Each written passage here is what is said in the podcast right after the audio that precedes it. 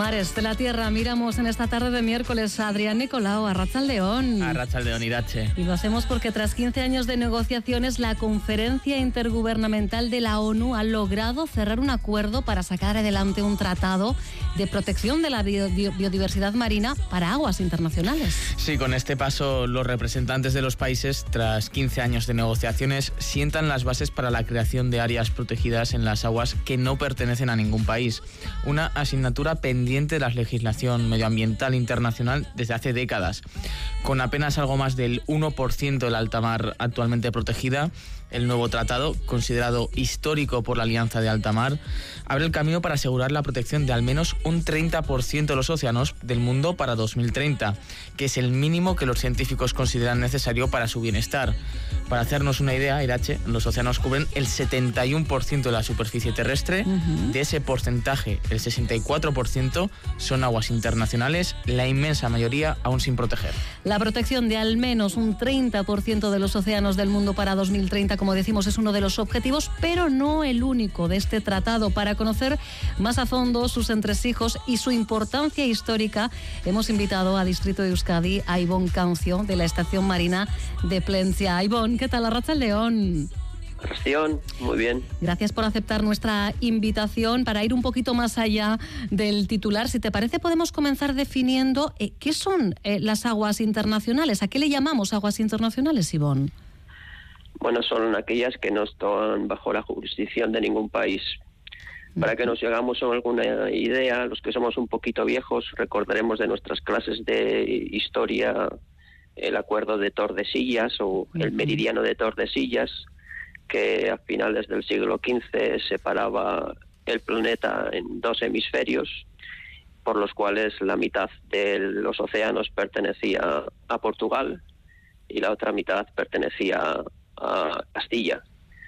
Eh, luego, en el año 1609, surgió una nueva idea que era la del mare liberum, el, madre, el mar es libre, y de eso todos sabemos porque vemos películas de piratas y sabemos que cuando alguien se encontraba un barco a la deriva en el mar abierto, pues es, podía hacerse con dueño del mismo porque lo que estaba allí es de todos. Y eso es lo que prevaleció durante, eh, durante siglos hasta que en el siglo XX empezaron los diferentes países a, a luchar por, eh, por la capacidad de explotar los recursos marinos que estaban asociados a sus costas. Y entonces empezó, a legislar sobre a quién pertenecía el, el mar más próximo a la costa. Y desde 1982, 200 millas de costa pertenecen, eh, o 200, hasta 200 millas del mar pertenecen al país limítrofe con ellas. El resto, pues, nos pertenece a todos. Vale, a todos o, a nadie, a su vez, Ivonne, eh, ¿quién las protege o protegía hasta ahora entonces? Eh, bueno, igual que se determinó en 1982 eh, que esas 200 millas pertenecían a los diferentes países, hubo que, hubo que legislar sobre ello y para hacerlo eh, hizo lo hizo las Naciones Unidas mediante la Convención de las Naciones Unidas sobre el Derecho del Mar. Y eh, es esa convención, que, cuyo acrónimo es UNCLOS, es quien regula qué es lo que sucede en las, eh, las aguas internacionales para que nos hagamos una idea. Por ejemplo, lo que es de todos y que no es de nadie, eh, puedes hacer, no puedes hacer lo que te venga en gana. Esto es importante subrayarlo, claro. Pensemos en los años 40, 50, 60 y toda, eh, todas eh, las armas nucleares que se testaron en la Polinesia francesa. Entonces, a partir de entonces, eh, un CLOS empezó a regular sobre la, no conveniencia de contaminar el, el mar que es de todos y que es de nadie.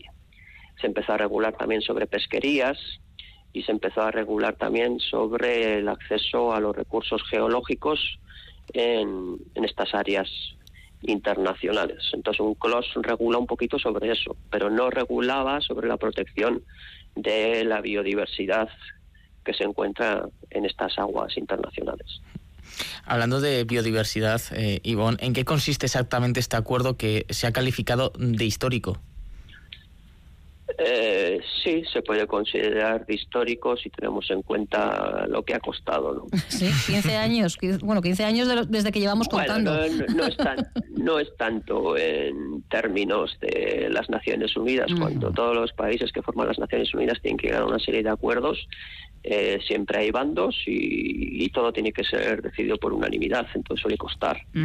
Eh, pero para que os hagáis una idea, el primer documento se generó en el 2015, en el 2015 se establecieron las reuniones para llegar a un documento final y eh, legalmente vinculante, se decidieron que se iban a hacer cuatro reuniones, la reunión cuarta fue en agosto, y ahora no estamos en agosto. Eso quiere decir que ha habido que hacer una quinta reunión. Todavía. Y esta quinta reunión se llegó a un acuerdo en el último momento, dos días después de que la reunión tuviese que acabar, porque se decidieron quedarse 48 horas más y 48 horas más negociando continuamente hasta que firmaron el acuerdo.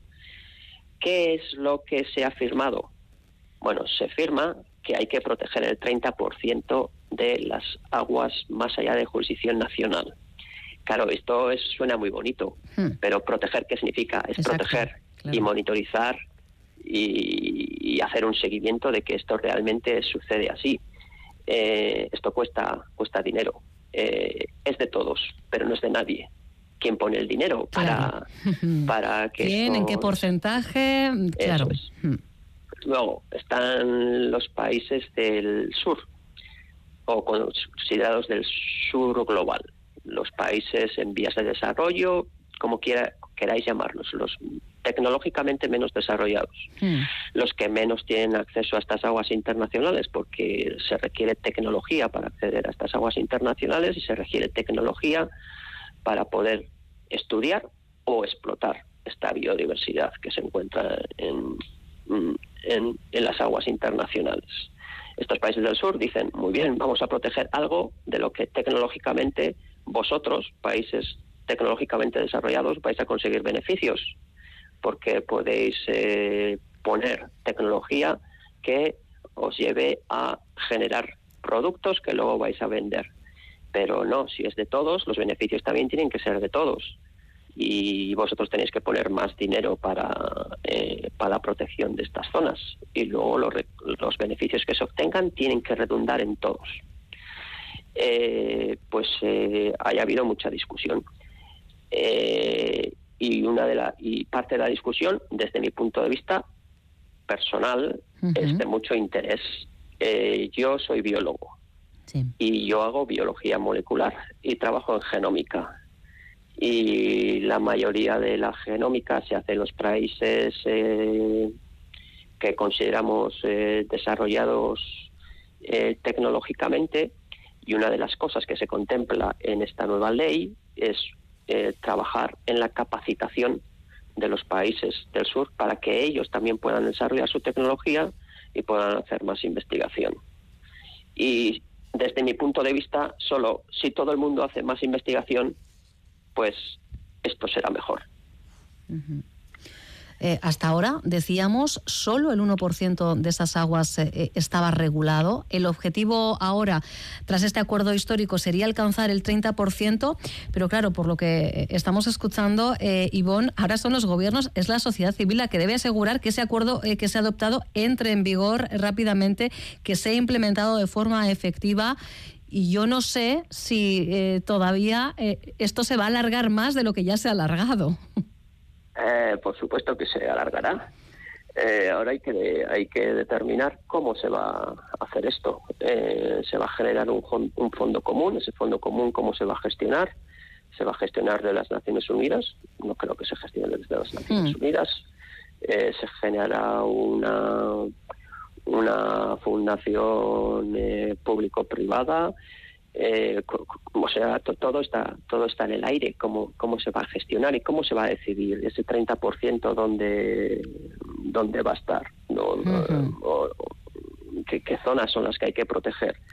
Una vez que se decida cuáles son las zonas que se van a proteger, van a estar más cerca de un sitio o de otro. Claro. Eh, no sé, eh, aguas internacionales hay en todo el planeta, pero pues aguas internacionales en el Atlántico pues nosotros igual las consideramos que son más nuestras que las aguas internacionales en el Pacífico.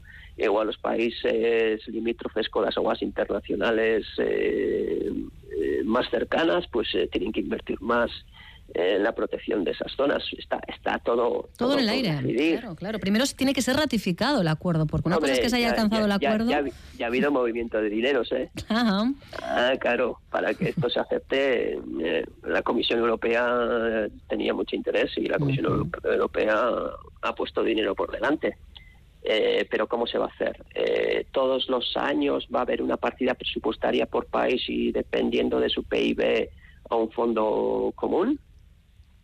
Eh, luego va a haber aportaciones según los beneficios que los diferentes países lleguen a declarar por el uso de la biodiversidad en aguas más allá de jurisdicción nacional. Lo que se, se genera un fármaco que genera no sé cuántos billones de dólares de beneficio a partir de un gen descubierto en una esponja del fondo abisal de no sé mm. dónde. ¿No? Eh, esa, ese fármaco eh, se, lo produce una empresa, digamos, de Alemania y los beneficios están en Alemania. Entonces, eh, Alemania ese año tiene que hacer un aporte extra. ¿Eso cómo se va a gestionar? Hay mucho que gestionar, mucho que dirimir, desde luego, pero has dado ahora con una de las claves, Ivonne, el uso de la biodiversidad marítima, que tiene una función vital en nuestro día a día. Igual somos la mayoría ajenos, ajenas a todo ello. Sí, bueno, lo que es eh, la jerga de la discusión dentro de la, esta Convención de las Naciones Unidas o dentro de la convención asociada a esta de los derechos del mar, porque también hay otra convención que es sobre biodiversidad, que se llegó a un acuerdo este diciembre sobre otro tema espinoso, que es el uso de los recursos genéticos. Bien, cuando tú estudias cualquier organismo, tiene material genético en su interior. Ese material genético son cuatro letras, A, E, G y C. Si consideras la lengua castellana, tiene 26 letras y con esas 27 letras pues puedes escribir el Quijote. Pues con el DNA, con cuatro letras, puedes escribir la especie humana, puedes escribir cualquier especie. Bien, eso significa que la información de una especie la puedes digitalizar, la puedes convertir en ATG, ATG, ATG, CGT, GTG. Y esa información digital está disponible de modo abierto para todos los científicos del mundo. Y una de las cuestiones que subyacía era eh, qué sucedía con esa información de secuencia, que es información digital, pero que los biólogos podemos utilizar para eh, generar eh, tanto investigación básica como investigación aplicada y generar productos. Bueno, es una de las cosas que se ha, se ha regulado aquí también. Se ha regulado que cualquiera que vaya a alta mar realice trabajos de secuenciación en cualquier especie que viva en alta mar, esa información de secuencia tiene que hacerla pública. Y el hacerlo público significa el, eh, el capacitar a todo el mundo para acceder a esa información. Eh, bueno, es un aspecto bastante positivo porque la ley hace incidencia sobre la necesidad de la ciencia abierta. La ciencia abierta es la ciencia que es pública, es accesible, es reusable y es encontrable para cualquiera que tenga que tenga conexión wifi. ¿No? Y eh, bueno, que eso quede reflejado en una convención de las Naciones Unidas sobre el derecho del mar, que son gente bastante poco sospechosa de ser eh, biófilos, digamos, es más gente del mundo del derecho, eh, bueno, pues eh, yo estoy muy contento. eh, Ivonne, hablamos de que se trata de un acuerdo que todavía hay que definir cómo se va a llevar acuerdo a, cabo cómo se van a distribuir esos beneficios, pero mientras pasa el tiempo y entiendo, entiendo que también se va perjudicando en nuestros mares, en nuestros mares eh, siguen siendo, bueno, siguen estando en peligro la mayoría de ellos en ese sentido, no están eh, regulados.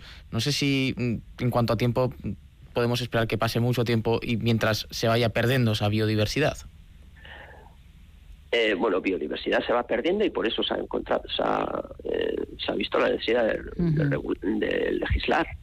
Eh, antes os he comentado lo de la Convención de, sobre la Biodiversidad.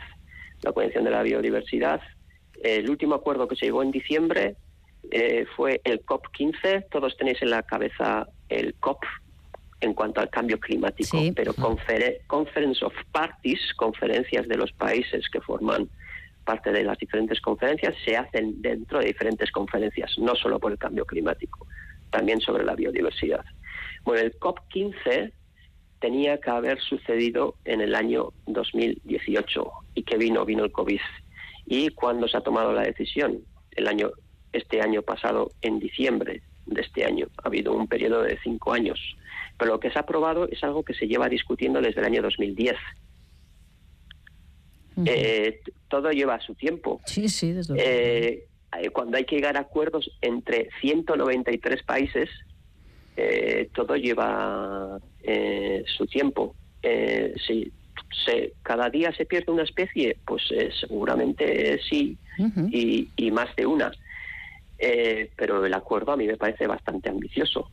Tened en cuenta que lo que está protegido hoy en día es el 1,44% de las aguas más allá de jurisdicción nacional. Y para el año 2030 se plantea el, Ese 30, ¿no? el proteger el 30% bueno, pues eh, me llamáis en el año 2030. Ojalá, ojalá estemos eh, aquí para poder hacerte esa, esa llamada, Ivonne, y efectivamente ver si esto no, no ha sido papel mojado y cómo, bueno, pues esos intereses, evidentemente, principalmente de los países eh, más ricos, confiemos ¿no? en que no pongan más escollos, porque claro, quien más capacidad tiene de aprovechar esos recursos genéticos, pues al final, ¿verdad? Pues pueden poner también más palos en la países, los países más ricos han puesto más escollos, los países No, en este caso son los, eh, los, de, los de envías de desarrollo, claro, entiendo, porque una vez más temerán ser excluidos ¿no? de, esos avances. Bueno, en muchos casos eh, yo también, también se podría decir, aquí, hay, aquí ha habido mucho de show me the money. tal eh, cual. tal cual. ¿Quién, más tiene? o, quien menos tiene, show me the money, ¿no? sí, sí eh, bueno, es un poquito de todo.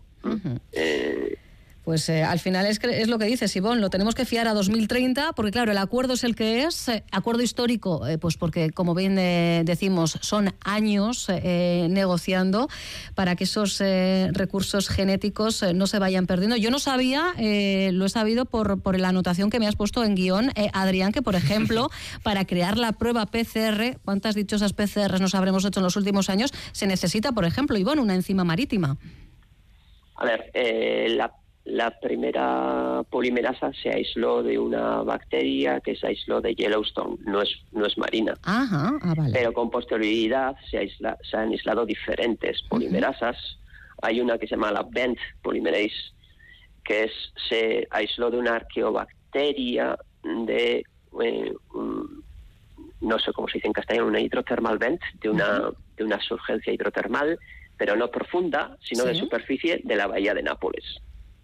Y esta polimerasa es de las mm, ha sido de las más utilizadas pues de las más utilizadas en muchos test PCR y muchos de los test PCR para COVID han utilizado esta esta polimerasa que es de origen marino, pero hay muchos productos y muchos eh, fármacos que son de origen marino. Pues lo dicho. Bueno, ¿eh? y lo que no sabéis. Y lo que no pues hay, mucha, hay muchas cosas que la gente no sabe, pero hay más de 50 premios Nobel que han, hecho que han trabajado sobre organismos marinos y toda la investigación molecular del cáncer se inició con el descubrimiento de unas proteínas en organismos marinos. Pues eh, nos estás dando mil y un razones, hasta para los neófitos, los que desconocemos efectivamente qué hay más allá, eh, para entender la importancia de que este acuerdo, de que esa preservación de la biodiversidad marina sea una realidad más pronto que tarde y en el mayor porcentaje de aguas de alta mar eh, posibles. Pues tenemos como mínimo una cita contigo, Ivonne, de aquí a 2030. veremos. Vale, si no me despiden, aquí estaré. veremos lo que ocurre. Ivonne Cancio De la Estación Marina de Plencia. Mil gracias, de verdad, por ponernos un poquito más claros. Es verdad que nos quedamos muchas veces con el titular y, nos gusta ir más allá con gente además que sabe y que sabe explicarlo también. Un verdadero placer, Ivonne Millesker. Eso, Agur, agur, agur, Adrián. Agur, agur.